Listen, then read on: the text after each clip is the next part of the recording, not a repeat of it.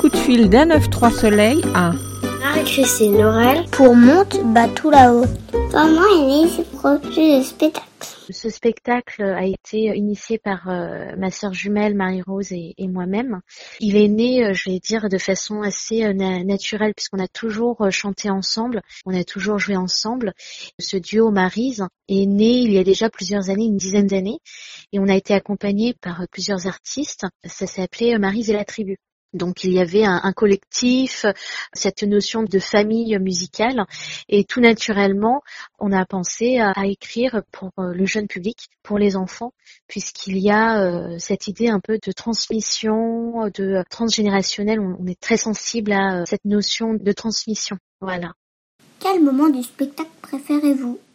Alors pour moi, il s'agira vraiment de euh, la première rencontre, c'est-à-dire euh, l'accueil lorsque euh, les enfants, accompagnés d'un parent, d'un adulte, d'un grand-parent, arrivent sur la scène. Et donc ils arrivent avec un univers déjà installé et de pouvoir se l'approprier. Et donc le premier regard, le premier sourire, le premier contact visuel ou déjà avec le, visage est très important pour moi. C'est vraiment le moment que je préfère, cette, cette première rencontre, premier contact. Avez-vous un souvenir de tournée? On a eu l'occasion de le tourner malheureusement euh, très peu. Nous étions euh, à l'espace euh, Georges Simenon et au moment de l'annonce du Covid. Donc on a joué euh, très peu. C'est-à-dire qu'on a connu euh, au fur et à mesure les, annonces où les, assistantes maternelles, les écoles ont annulé au fur et à mesure. C'est un souvenir qui est assez euh, impactant dans le début d'une tournée. Je me souviens qu'on avait joué, ça, a été un souvenir très fort, très intense en termes émotionnels il y avait un, concert qui avait été donné avec euh, en, principe la présence des enfants, mais aussi la présence euh, d'adultes, de, professionnels.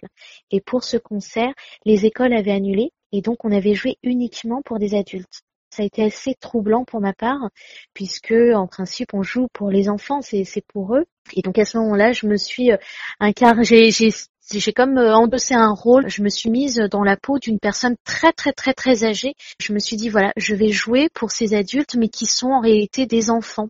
Et ça m'a permis euh, de pouvoir euh, jouer pour les enfants qu'ils étaient, de jouer uniquement en présence d'adultes et de pouvoir me rendre compte que finalement la, musique elle parle à tous et essentiellement à l'enfant que l'on a été, l'enfant que l'on est, l'enfant que l'on porte. Voilà, ça, ça a été pour moi un souvenir très très fort de ce moment-là. C'est quoi premier souvenir de spectacle? Alors, le spectacle dont je me souviens, c'est un spectacle de euh, Chantal Ruyat dans une énorme salle. Et j'étais avec ma sœur, euh, ma sœur jumelle et mon père.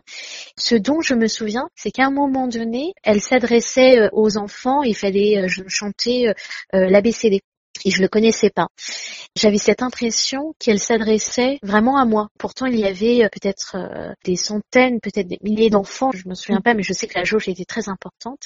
Mais j'avais cette impression qu'elle s'adressait à moi, qu'elle me parlait, euh, qu'elle m'invitait. Et donc, en tant qu'enfant, je, je, sais que ça m'avait énormément touchée, comme si j'étais à cet endroit vu par l'artiste. Un ça vous évoque alors, un œuf trois soleil, c'est très ancré dans les aires de jeu, euh, justement cette fameuse marelle euh, où on va jouer de la terre euh, jusqu'au ciel. Et donc, un œuf trois soleil, ça, ça m'évoque un rayonnement dans, dans le département.